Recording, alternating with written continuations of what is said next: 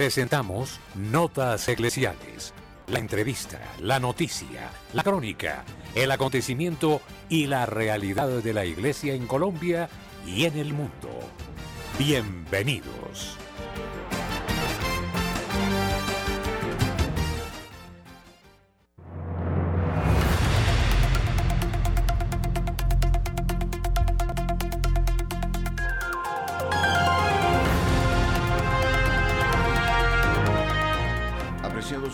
De Radio María, buenos días, nuestro cordial saludo.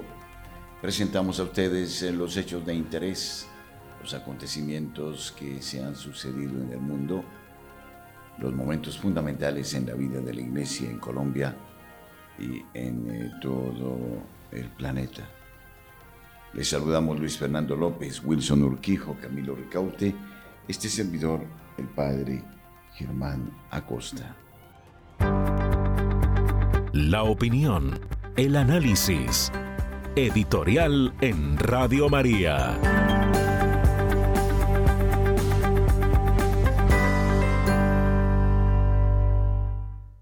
En la década de los 60, en plena Guerra Fría, cuando era presidente de los Estados Unidos de América John Fisher Kennedy y Nikita Khrushchev se destacaba en Rusia, comenzaron a darse los primeros avances en el campo de eh, los eh, viajes de la conquista de espacio. Y esto suscitó momentos apasionantes. El primer cosmonauta que viajó al espacio, Yuri Gagarin, quien dijo una frase que fue célebremente triste, estuve fuera de la tierra y no vi a Dios. En los Estados Unidos de América, el primer astronauta, John Glenn, un valeroso joven que procedía de la Marina. Pero quiero destacar a tres mujeres de color, tres mujeres negras, quienes sufrían por ese entonces el efecto de la discriminación racial mujeres genios desde su infancia, quienes llegarían a la NASA en medio de la humillación, del desprecio. Una era experta en los sistemas, en la informática del momento, de estos grandes computadores de la IBM que se usaban con tarjetas y que necesitaban de grandes espacios. Otra de estas mujeres quería ser ingeniera, pero no podía ingresar a la universidad a hacer su carrera de ingeniería espacial precisamente porque era negra. Y otra fue desde su infancia un genio de las matemáticas.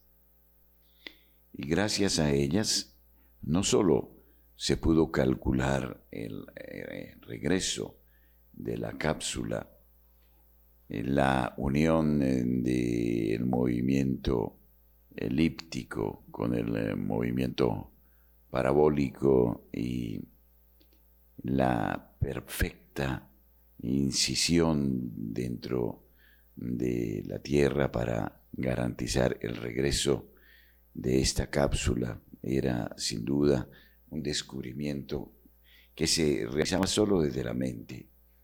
A estas mujeres de manera despreciativa las llamaban las computadoras.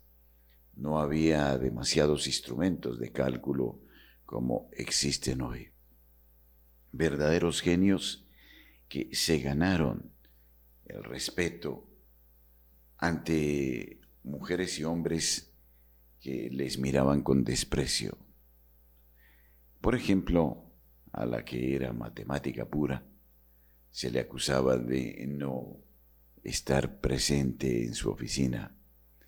Y la situación era sencilla. Tenía que desplazarse a 800 metros para ir al baño. Y esto le representaba pérdida de tiempo, una situación oprobiosa. Otra de estas mujeres tenía ya todos los méritos para ser supervisora. Y se le dejó a, un lado hasta que efectivamente las primeras máquinas, las primeras grandes computadoras comenzaron a fallar y entonces la necesitaron. Y aprovechó para traerse un ejército de mujeres negras para trabajar en este campo, logrando notable éxito. Cuando ya eh, se dijo que la computadora IBM podía realizar las tareas de cálculo que la mujer matemática realizaba, la despidieron.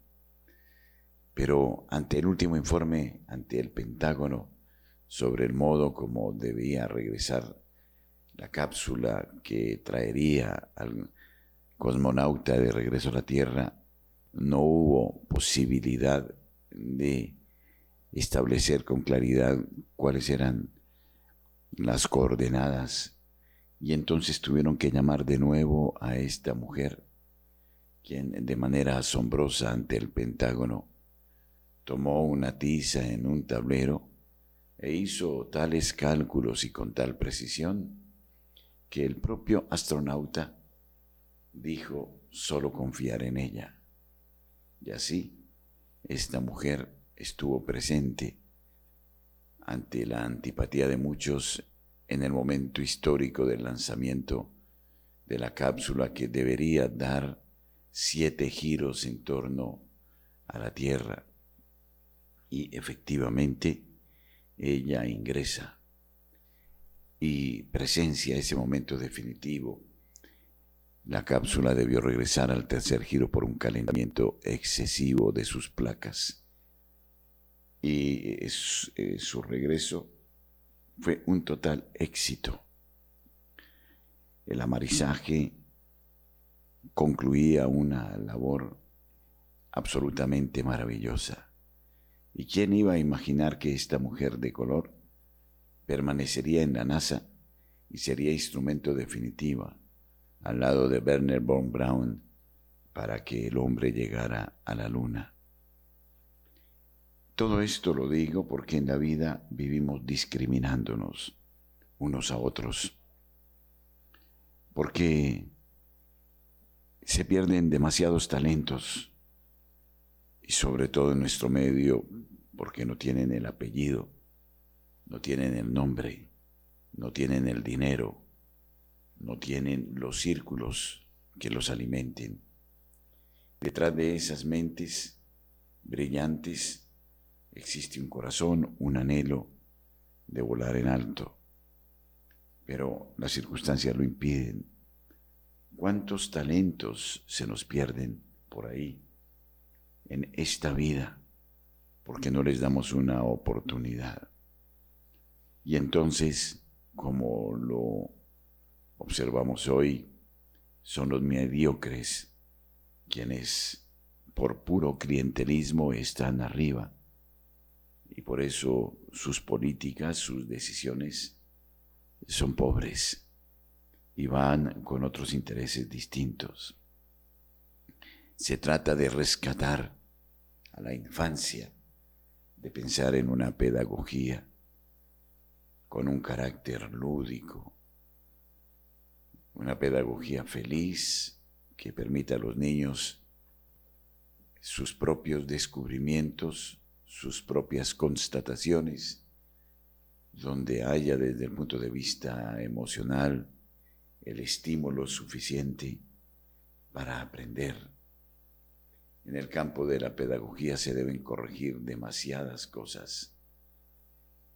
Se debe tomar al ser humano como es aún en medio de sus límites, de su fracaso.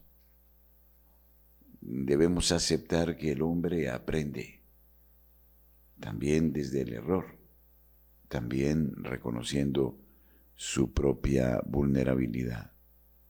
Y esto es muy importante. Ah, si supiéramos lo que vale una caricia, un estímulo, un si en lugar de decir no en todo, con una mentalidad de padre crítico, decimos, eh, tú puedes, tú lo lograrás, y nos llenamos de la paciencia necesaria, podremos obtener frutos increíbles, maravillosos.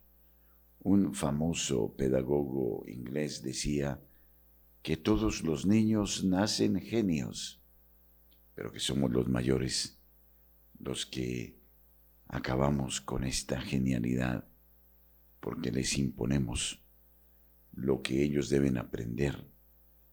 Y tantas veces violentamos su etapa evolutiva desde lo psicológico, quiero decir, para aprender otras cosas. Necesitamos entonces tener un corazón grande para no discriminar a nadie. Y todavía, a pesar de que esta lucha en nuestro medio no es entre negros y blancos, nos discriminamos unos a otros. ¿Y de qué manera? Y llego a pensar que este es un pecado que muy pocas veces confesamos. Nuestros corresponsales tienen la palabra en Notas Eclesiales.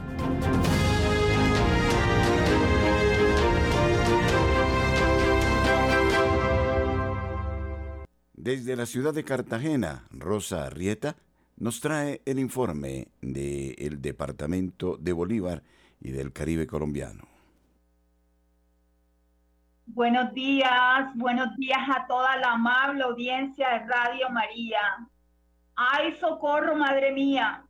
Ese era el llamado de auxilio a nuestra Madre el Perpetuo Socorro, a quien con alegría y gozo celebramos hoy 27 de junio que se expresaba en cada casa en Cartagena cuando el al olor a la comida inundaba la casa y avisaba que si no corrías a la cocina se te quemaba lo que tuvieras en ella, que la Virgen María ya te había avisado y que dejaras el bordado a un lado y te concentraras en el lento almuerzo, porque solo la Virgen del Perpetuo Socorro podía ayudarte a que todo en la casa estuviera listo y a tiempo para cuando llegara la familia del colegio y del trabajo, con hambre devoradora que hasta el cucayo se comía de lo sabroso que estaba y tenía que alcanzar también para un plato servido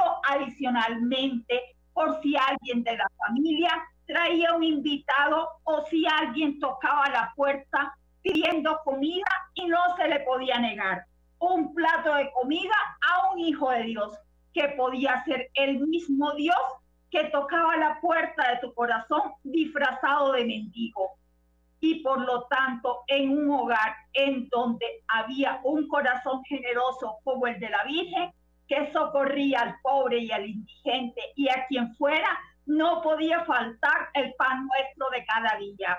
Por eso, en este día de Nuestra Señora del Perpetuo Socorro, celebramos y le agradecemos con el Rosario y con la Eucaristía que no puede faltar, que es la que sostiene para seguir haciendo parte del jardín florecido del Inmaculado Corazón de nuestra Madre y Madre Jesús, que le dan sentido a nuestra existencia qué es lo que eres y lo que vales, cuando los cimientos de la fe, la esperanza y el amor le dan sentido a la vida desde la concepción hasta la muerte natural. Por eso, cuando una madre va a recoger a su hijo al colegio, está trabajando porque lo está protegiendo y previniendo de los que acechan los colegios principalmente, pero también muchos lugares del terrible flagelo de la droga como es el caso que ocurrió frente a un colegio en San Jacinto Bolívar, en donde fue capturado alias el pajarito con 17 bolsas plásticas transparentes llenas de cocaína y dinero en efectivo producto de la venta que hacía alrededor de la institución educativa ubicada en el barrio La Paz en San Jacinto Bolívar. Y que gracias a Dios que siempre suscita corazones como los del Modelo Nacional de Vigilancia Comunitaria, por cuadrante de la Policía Nacional lograron detectar y percatarse al acercarse la patrulla que evidentemente este joven de 24 años, alias Pajarito, era un pajarito que había que cazar y ponerlo a disposición de la fiscalía por tráfico de estupefacientes a los niños de esta institución y que aunque parecen los niños de ahora que supieran mucho, no saben las consecuencias de sus actos a la hora que son introducidos en el consumo de las drogas desde la infancia hasta la adolescencia y son un verdadero cultivo que degenera y acaba con vidas inocentes y más cuando no están formados en el carácter y con un auténtico criterio cristiano que los aleje del peligro inminente a que son sometidos día a día y que tanto papá como mamá deben responder a Dios por sus hijos. ¡Ay, socorro, madre mía! Virgen del socorro, mándales el Espíritu Santo a los padres para ayudarlos a discernir que, la, que lo mejor que pueden dar a sus hijos es su presencia y que el trabajo en casa nunca es tiempo perdido y menos hacer nada o nada que es lo mismo. Muchas gracias para notas eclesiales. Les informó Rosa, Rosa Gracias. Desde la ciudad de Barranquilla informa Julio Giraldo. Buenos días. Buenos días, Padre Germán. Qué alegría escucharlo. Un saludo a usted, a su mesa de trabajo y por consiguiente a toda la amable audiencia de Radio María, ahora extendida en el departamento del Magdalena y aquí en Barranquilla, que también por momentos se escucha muy bien, con muy buena potencia, y ahí vamos mejorando. Por otro lado, estas son las noticias, las noticias de la costa norte colombiana Estamos inundados en este momento, vea usted, del dulce mango, el mango que llamamos aquí mango de azúcar. Por las calles, por los parques, por donde vaya usted, encuentra los mangos caídos, que en la noche o con la lluvia se caen de los árboles y la gente los recoge para llevarlos a la casa y hacer deliciosos jugos o simplemente comerse el manguito así.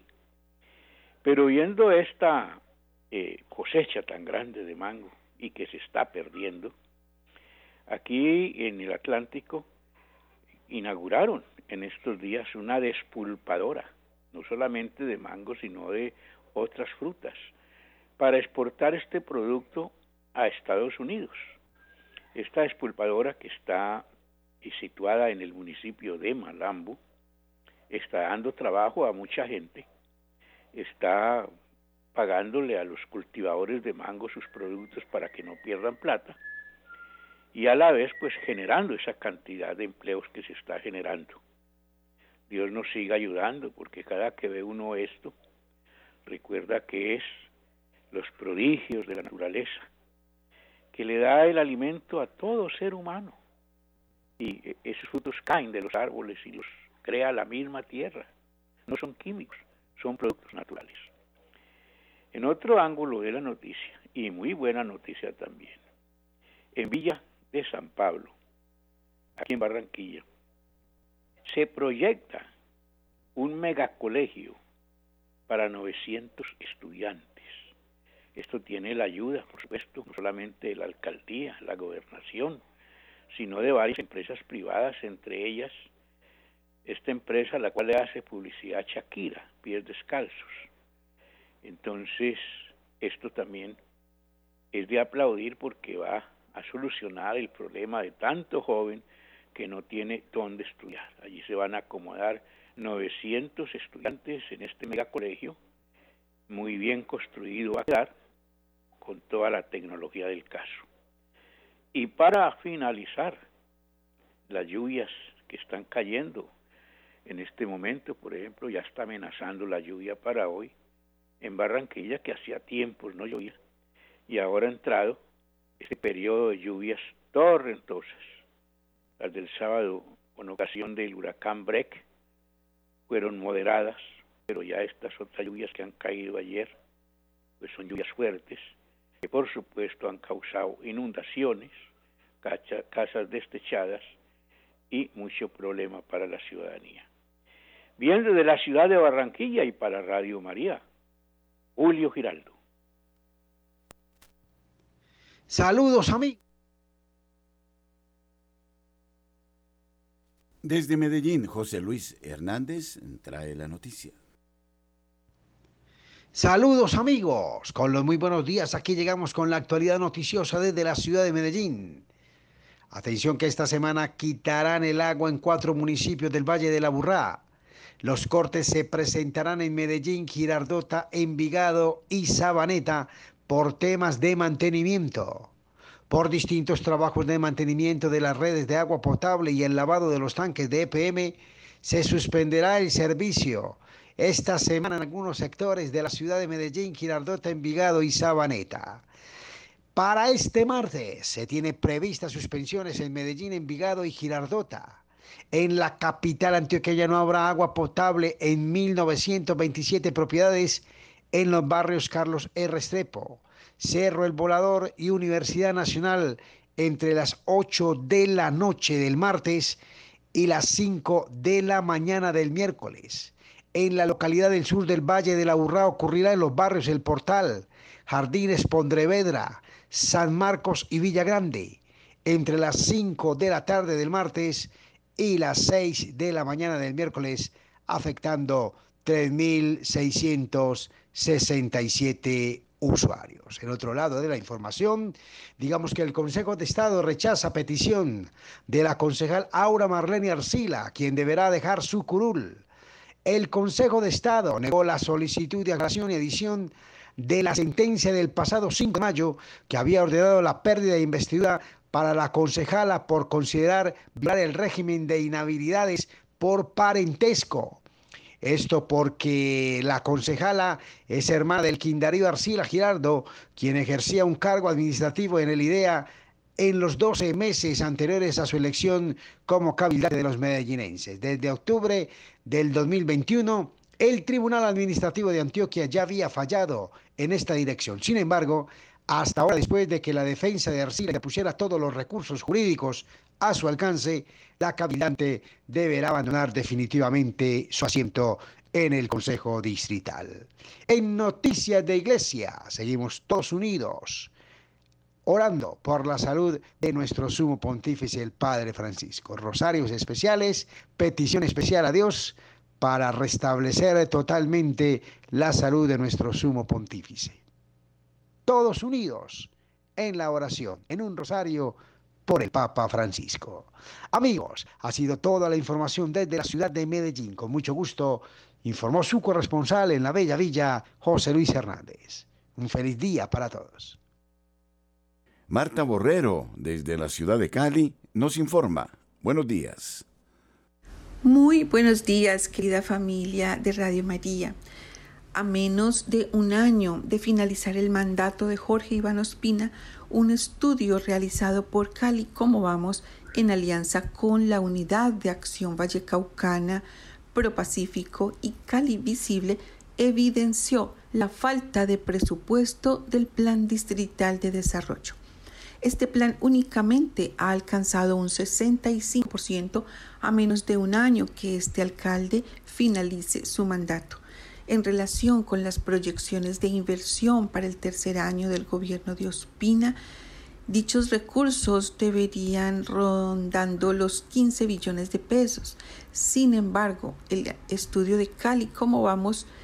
Que la meta está lejos de ser completada nos preguntamos qué metas quedaron desfinanciadas, cuáles proyectos quedaron sin finalizar y para el caso del crédito adquirido por la alcaldía de Cali, saber en qué estado de avance van a quedar estos proyectos, sostuvo el director ejecutivo de Unidad de Acción Vallecaucana, Daniel López, a un noticiero local.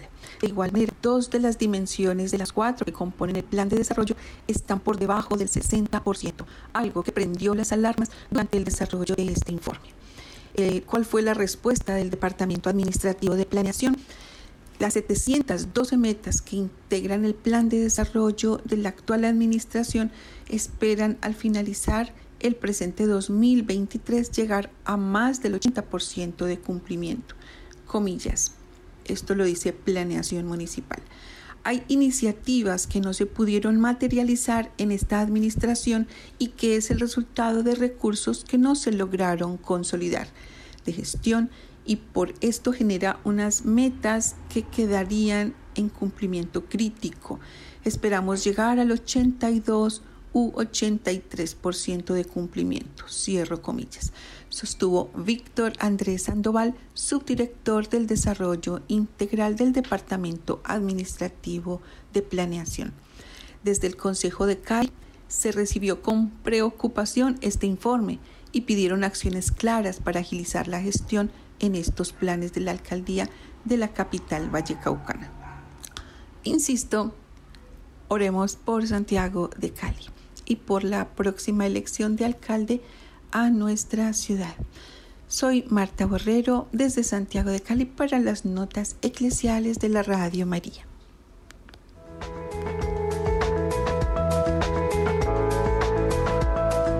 En todas las horas, en Colombia, Radio María es su compañía.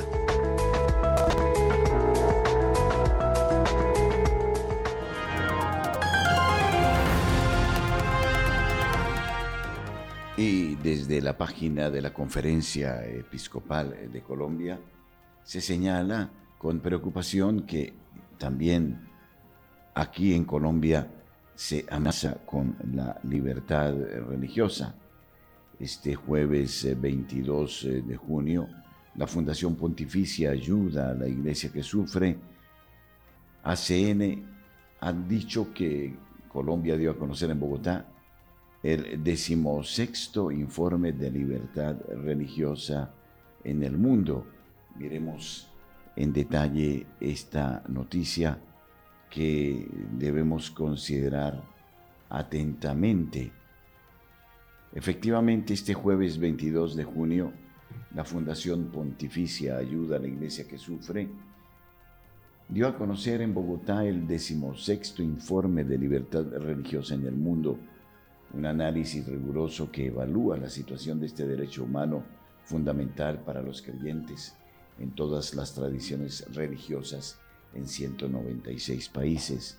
Este documento es elaborado desde el año 1999 por la ACNUR, este espacio en el que estuvo presente el episcopado colombiano a través de Monseñor Luis Manuel Ali Herrera, su secretario general, se desarrolló en tres momentos. En primer lugar, la socialización del informe oficial 2023, que estuvo a cargo de Marcela Simansky, jefe de Religious Freedom Report. Marcela, conectada al evento virtualmente desde España, explicó que la libertad religiosa se viola en 61 países del mundo, pero la situación más crítica se presenta en 28 países donde existen persecuciones por motivos religiosos y en 33 más, la discriminación es una constante. Según se ha indicado, los autores de este tipo de situaciones son los gobiernos totalitarios, el extremismo religioso y el nacionalismo no religioso.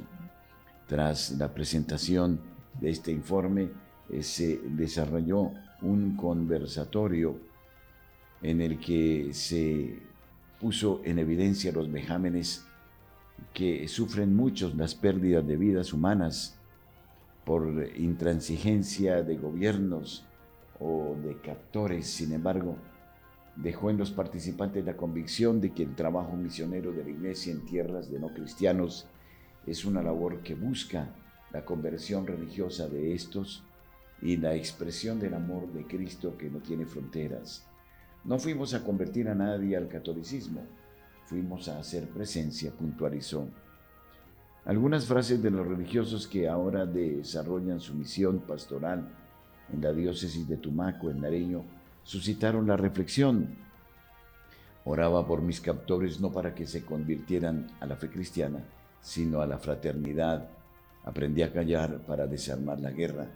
Mi espíritu nunca estuvo secuestrado. Yo simplemente oraba diciendo, ruega por nosotros, Santa Madre de Dios. La Eucaristía me sostuvo durante el cautiverio. dibujaba en la arena del Sahara, dice la hermana Gloria, el cáliz y la patena, y contemplaba la presencia de Cristo, luego hacía la comunión espiritual. Este episodio de la hermana Gloria es absolutamente conmovedor. En el espacio también estuvo presente el padre Raúl Ortiz Toro, director del Departamento para la Promoción de la Unidad y del Diálogo del Secretariado Permanente del Episcopado Colombiano. Precisamente desde esta dependencia que trabaja en torno a estos temas, confirmó que en el caso particular de Colombia, cada año la Iglesia Católica presenta a la sección política de la Embajada de los Estados Unidos un informe sobre el estado de libertad religiosa para sus miembros. Según se ha indicado en la actualidad, causan alarma distintos proyectos de ley en el Congreso de la República que atentan contra la libertad de los católicos para profesar eh, su fe. Algunos de estos casos que preocupan a la Iglesia Católica son, primero, la iniciativa que pretende convertir las capillas católicas de las instituciones públicas en lugares de culto interconfesionales. Segundo, el proyecto que busca la reforma de la ley estatutaria de libertad religiosa de 1994 sin escuchar a las entidades del sector religioso. Tercero, el proyecto encaminado a adoptar en el país la Convención Interamericana contra toda forma de discriminación e intolerancia que erróneamente amplía el concepto de discriminación, pasando del ámbito objetivo al subjetivo, al punto de que si una persona no religiosa se siente indispuesta porque ve a un sacerdote usar un vestido clerical o porque una comunidad realiza una procesión por las calles, etc., puede denunciar su malestar ante las autoridades. Además, si alguien se siente inconforme por un principio o doctrina de la fe, podría igualmente denunciar que es objeto de discriminación. En palabras de Marcela Simansky, cada día se difunden leyes que muestran como legal la privación del derecho fundamental a la libertad religiosa. Según ha dicho, la respuesta para evitar esto es permanecer vigilantes, estar conscientes de los derechos fundamentales, protestar, denunciar, compilar la lista de violaciones al derecho y exigir a los gobiernos que cumplan la ley y los compromisos internacionales, porque nuestra fe no es una opinión ni un sentimiento, entre las conclusiones que destaca en el documento la Fundación para la Iglesia que Sufre, se destaca precisamente este hecho. Se debe estar muy atentos para evitar eh, que se dé un aumento del número de comunidades religiosas mayoritarias que sufran persecución. Hasta la fecha, la mayoría de los grupos confesionales que sufrían persecución pertenecían a comunidades religiosas misioneras. Cada vez son más las comunidades religiosas mayoritarias que también sufren persecución, como es el caso de Nigeria y Nicaragua. La respuesta cada vez más callada por parte de la comunidad internacional ante las atrocidades cometidas por regímenes autocráticos estratégicamente importantes, China, India, ha puesto de manifiesto una creciente cultura de la impunidad. Países clave como Nigeria y Pakistán han escapado de las sanciones internacionales y otros castigos tras las revelaciones de violaciones de la libertad religiosa contra sus propios ciudadanos.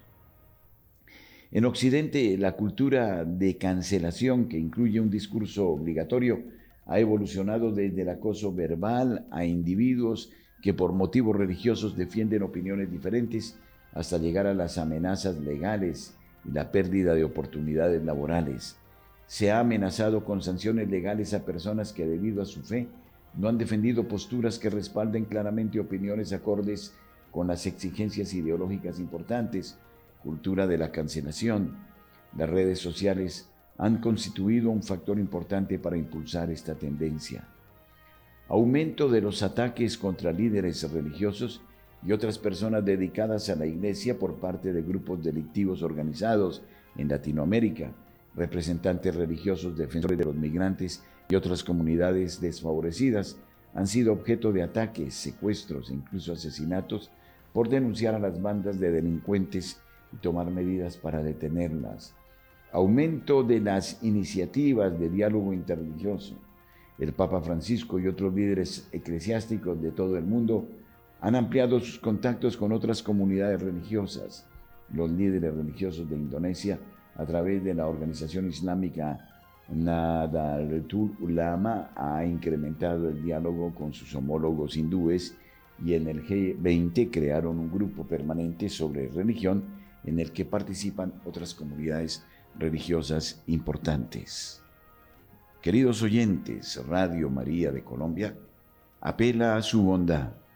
Ha creado un bono de generosidad para llevar adelante la labor que hasta ahora hemos venido realizando.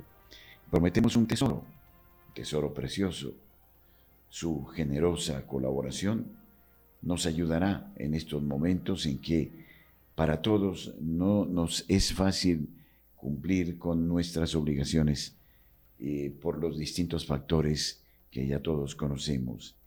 Que este bono de generosidad se constituya para ustedes en una multiplicación de panes de bendición y gracia para sus familias.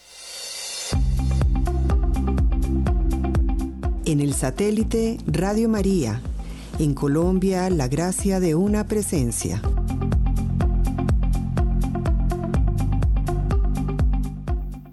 Monseñor Mauricio Rueda Belz, nombrado nuncio apostólico en Costa de Marfil. La noticia se dio a conocer en la mañana romana de este viernes 16 de junio a través de la oficina de prensa del Vaticano. El religioso, nacido en Bogotá el 8 de enero de 1970, fue ordenado sacerdote en 1996 y posteriormente se doctoró en Derecho Canónico en la Pontificia Universidad de la Santa Cruz de Roma, Italia.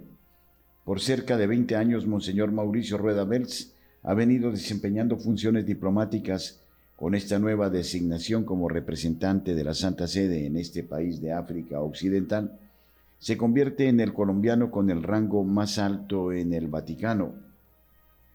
Monseñor Rueda Belz ingresó el 1 de julio de 2004 al servicio diplomático de la Santa Sede.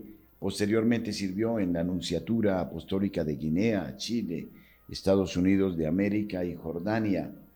Tras ser trasladado a la sección de relaciones con los estados y las organizaciones internacionales de la Secretaría de Estado, fue nombrado miembro de la sección de Asuntos Generales de la Secretaría.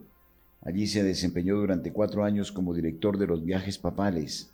Tras la cancelación de los viajes del pontífice por cuenta de la pandemia, fue asignado como consejero de la Anunciatura Apostólica en Portugal.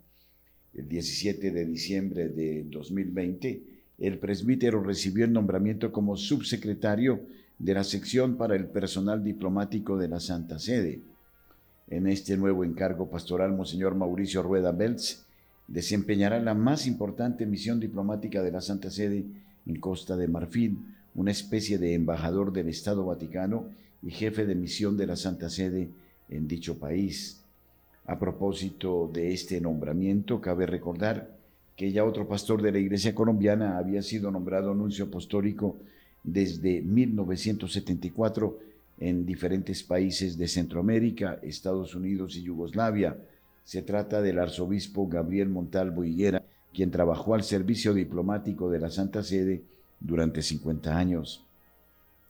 Monseñor Montalvo, fallecido el 2 de agosto de 2006, desarrolló de manera especial una importante función de facilitador en el proceso de mediación liderado por el Papa Juan Pablo II a raíz del diferendo limítrofe entre Chile y Argentina que estuvo a punto de desembocar en una guerra entre ambos países hace casi tres décadas.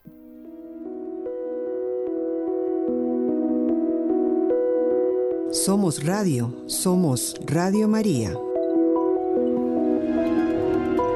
Destacamos desde la página de Infocatólica el fallecimiento a 86 años de edad de Cyril Mooney, la monja irlandesa que revolucionó la educación en la India, una monja católica irlandesa que revolucionó la educación escolar en India con sus métodos innovadores. Falleció el 24 de junio en eh, Kolkata la hermana Cyril Mooney del Instituto de la Bienaventurada Virgen María murió en la casa de Loreto en la ciudad este de India a la edad de 86 años. La hermana Muni llegó a India el 10 de octubre de 1956, un año después de convertirse en miembro del Instituto de eh, la Santísima Virgen María o la Congregación de Loreto.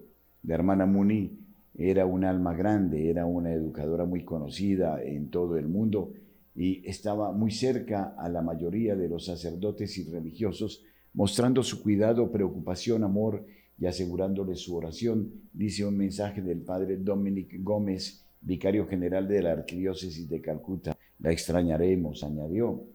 La misa fúnebre, eh, dice el padre Gómez, será a las 3 de la tarde este 27 de junio en la iglesia de Santo Tomás en Milton Row, presidida por el arzobispo Tomás de Sousa de Calcuta. El padre jesuita, padre Joseph, quien trabajó con la hermana Muni durante un tiempo, hace 30 años, la encontró verdaderamente sorprendente e inspiradora. Escribiendo en su página de Facebook, el jesuita dijo que escuchó por primera vez su mensaje para la escuela y los niños escolares, cada uno enseña a uno. Allí presencié a los niños privilegiados enseñando a los desfavorecidos.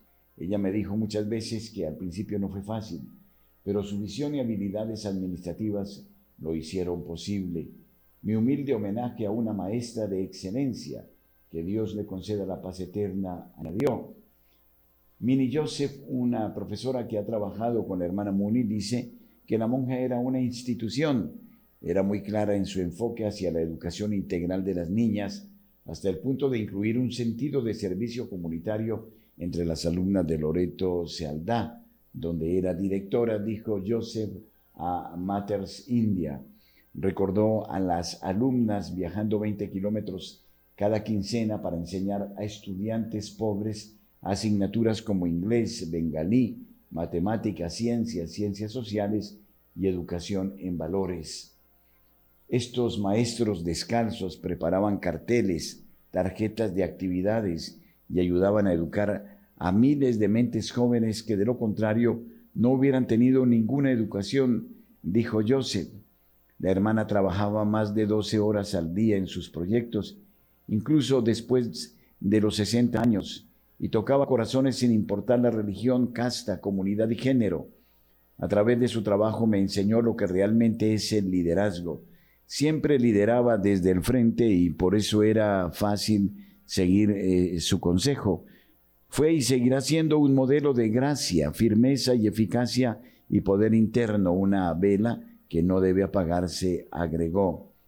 La hermana Muni fue directora de la escuela Diuma de Loreto, donde introdujo un currículo que incluía trabajo por la justicia y recibió el premio NOMA 1994 en la Organización de las Naciones Unidas para la Educación, la Ciencia y la Cultura UNESCO. El premio de 15 mil dólares establecido en 1980 con la ayuda del difunto editor japonés Soiki Nom reconoce programas innovadores. En 2007 ganó el Padma Shri, el cuarto premio más alto de India. Seis años después recibió el premio de Servicio Distinguido Presidencial de Irlanda. La hermana Mooney nació el 21 de junio de 1936 en Irlanda, pero vivió y trabajó en India durante 67 años, donde se convirtió en líder a nivel nacional en llevar educación de calidad a niños pobres, huérfanos eh, niños eh, de sectores rurales. La monja que creía que el trabajo por la justicia no es cosmético, sino integral, involucró a la comunidad escolar en programas como el programa Arcoíris, y la enseñanza de niño a niño y de maestro descalzo en zonas rurales. La escuela de la hermana Muni albergaba, alimentaba y educaba a casi 250 niños de la calle, además de recibir a otros 100 para clases especiales durante el día escolar. A estos niños a quienes ella llamaba arcoíris llegaban con poca o ninguna experiencia escolar o alfabetización la monja integraba en las aulas regulares a estos niños. Esto se hacía en las lenguas maternas de los niños, el bengalí o el hindi, pero también integraba a muchos estudiantes del arco iris en la escuela en inglés Loreto Day School. El modelo se implementó con éxito en docenas de otras escuelas de toda India. Otra innovación fue el programa de capacitación de maestros descalzos, que brindaba capacitación docente a jóvenes de barrios marginales y aldeas cerca de Kolkata que carecían de los requisitos básicos para ingresar a los colegios de maestros. La hermana Cyril y su equipo capacitaron a más de 7.000 maestros, quienes a su vez llevaron la educación primaria a más de 350.000 niños de aldeas que no tenían acceso a la educación. El eh, nombre Maestros Descalzos proviene de la filosofía que no se necesitan zapatos para caminar, sino solo los pies. A los maestros del programa se les enseñaban habilidades prácticas de enseñanza sin la adición innecesaria e irrelevante de la teoría educativa.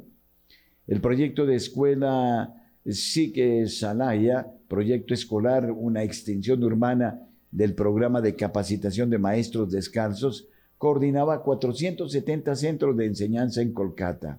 Los maestros de estos centros recibían una capacitación similar en enseñanza descalza en la escuela Loreto de Sealda antes de regresar a los barrios marginales para enseñar a niños que no tenían acceso previo a la educación. Otro programa fue el alcance de trabajo infantil doméstico oculto, una rama de la escuela diurna de Loreto que combatía la crisis de los niños pequeños que eran obligados a trabajar para sus familias u otros empleadores de barrios marginales en lugar de ser enviados a la escuela. Los estudiantes de Loreto, bajo la guía de la hermana Muni, buscaban a esos niños y empleadores y a través de varios métodos intentaban reducir esta tendencia. Todos los jueves los estudiantes de Loreto de quinto grado en adelante viajaban a aldeas fuera de Kolkata para enseñar a niños en edad escolar. El programa proporcionaba experiencias de aprendizaje más íntimas al mismo tiempo que introducía a los estudiantes regulares de Loreto en las dificultades de la educación rural. Estos esfuerzos alcanzaban a más de 3.500 estudiantes cada semana. El proyecto de escuela en campos de ladrillo se inició en 2008 para llevar la escuela a los niños migrantes en las fábricas de ladrillo de Bengala Occidental con una escuela al aire libre.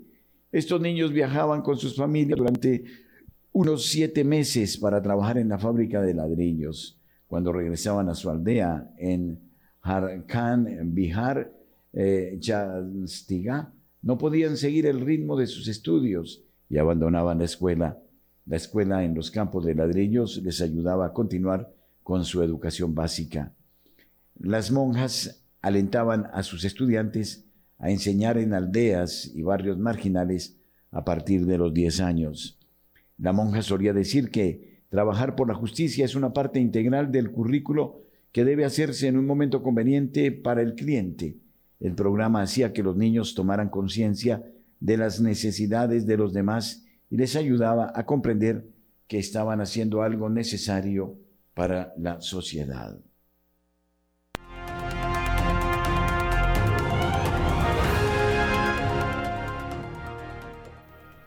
Sí, apreciados oyentes, su presencia, su solidaridad nos es importante Radio María es de todos y todos debemos propulsarla como una auténtica escuela capaz de llegar a todos los sectores de nuestra nación. Necesitamos su ayuda con el bono de cooperación que hará verdaderos prodigios para que podamos seguir sirviéndonos unos a otros. Los católicos de Estados Unidos celebran un año de la caída de la sentencia Roe con ocasión del primer aniversario de la decisión histórica de la Corte Suprema de Estados Unidos para revocar su precedente anterior sobre el aborto el 24 de junio de 2022, todos los Provida están celebrando los logros conseguidos al tiempo que reflexionan sobre el camino a proseguir con la gracia de Dios. La Corte Suprema de Estados Unidos emitió la histórica decisión en el caso Dobbs versus Jackson del 24 de junio de 2022. Se refería a una ley de Mississippi que prohibía el aborto después de las 15 semanas en la que el Estado contradecía la jurisprudencia precedente sobre el aborto en los casos Roe versus Wade y Planned Parenthood versus Cassie. En última instancia, la Corte Suprema revocó sus propias sentencias anteriores, deshaciendo casi medio siglo de su propia decisión sobre este asunto.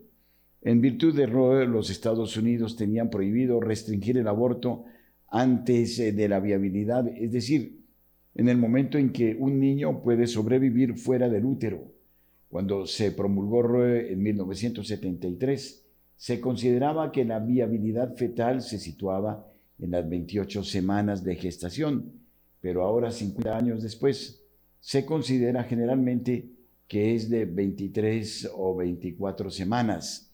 Los detractores de la sentencia Roe, incluso los partidarios de permitir el aborto en ciertos casos, argumentan que en 1973 se legalizó indebidamente el aborto en todo el país, cuestión que debería haberse dejado en manos de los legisladores del Congreso o de los gobiernos estatales. Muchos pro vida, incluidos numerosos cristianos, también la Iglesia Católica, argumentaron que el aborto es dar muerte a un ser humano que lo es desde su concepción y que su legalización debería ser rechazada por motivo de razón moral natural. Los Provida impugnaron el aborto y la sentencia Roe durante décadas en los tribunales y en todos los medios, uniéndose anualmente en Marcha por la Vida, que se celebraba anualmente en Washington. Desde la sentencia del caso Dobbs, más de 20 estados han prohibido o restringido el aborto. Actualmente el aborto no está permitido con algunas excepciones en 14 estados. Alabama, Arkansas, Idaho, Kentucky, Louisiana, Mississippi, Missouri, North Dakota, Oklahoma, South Dakota, Tennessee, Texas, West Virginia Wisconsin. Está limitado a seis semanas cuando se pueden detectar los latidos del corazón en Georgia, 12 semanas en Nebraska, 15 semanas en Arizona y Florida, y limitado a 18 y 20 semanas en Utah y Carolina del Norte, respectivamente. Además, la ley de latidos del corazón de Florida ha sido firmada por el gobernador republicano Ron DeSantis y actualmente está siendo revisada por la Corte Suprema del Estado y la medida de Carolina del Norte para limitar el aborto a 12 semanas entrará en vigor en julio. Las prohibiciones u otras limitaciones están bloqueadas a la espera de recursos judiciales en otros seis estados, Carolina del Sur, Arizona, Indiana, Dakota del Norte, Ohio, Utah y Wyoming. En una declaración del 6 de junio con motivo del primer aniversario de Dobbs, el obispo Michelle eh, Burbich de Arlington, Virginia, presidente del Comité de Actividades Provida de la Conferencia de Obispos Católicos de Estados Unidos, dijo, tenemos mucho que celebrar. Por la gracia de Dios, se ha puesto fin a casi 50 años de reinado del aborto a petición nacional. Roe versus Wade, una lacra aparentemente insuperable para nuestra nación, ya no existe, dijo el obispo Burbich. En el último año, mientras que algunos estados han actuado para proteger a los niños antes de nacer, otros han actuado eh, trágicamente para consagrar el aborto en ley, promulgando políticas abortistas extremas que dejan a los niños vulnerables al aborto, incluso hasta el momento del nacimiento. El obispo Burbich pidió a los fieles que muestren una solidaridad radical con las mujeres que se enfrentan a un embarazo inesperado o difícil. En este cambiante panorama político, persistimos con confianza en nuestros esfuerzos por defender la vida, afirmó.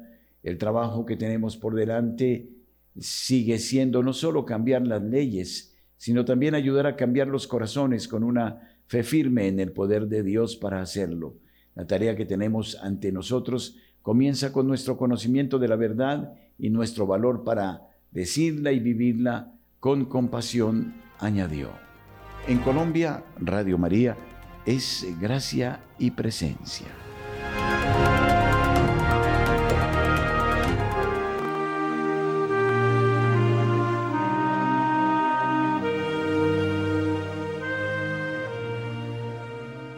El libro de oro en Radio María es una auténtica tradición.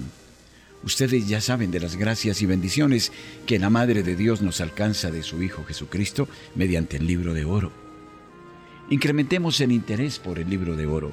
Usted da un aporte libre mensual y nosotros ofreceremos las plegarias, la Sagrada Eucaristía, el Santo Rosario, la liturgia de las horas, por las intenciones de usted y de su familia. El libro de oro, una fuente de bendición y un modo efectivo de colaborar con la Madre de Dios y Radio María.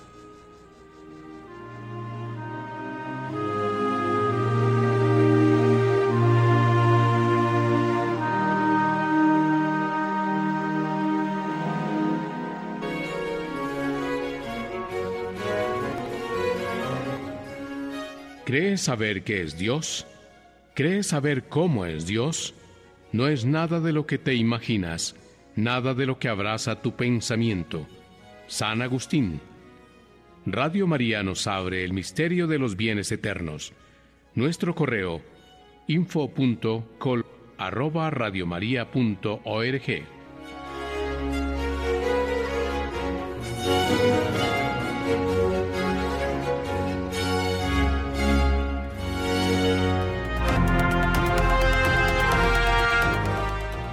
Ustedes, apreciados oyentes, muchísimas gracias por habernos acompañado. Les invitamos a proseguir con nosotros en la actual programación de Radio María.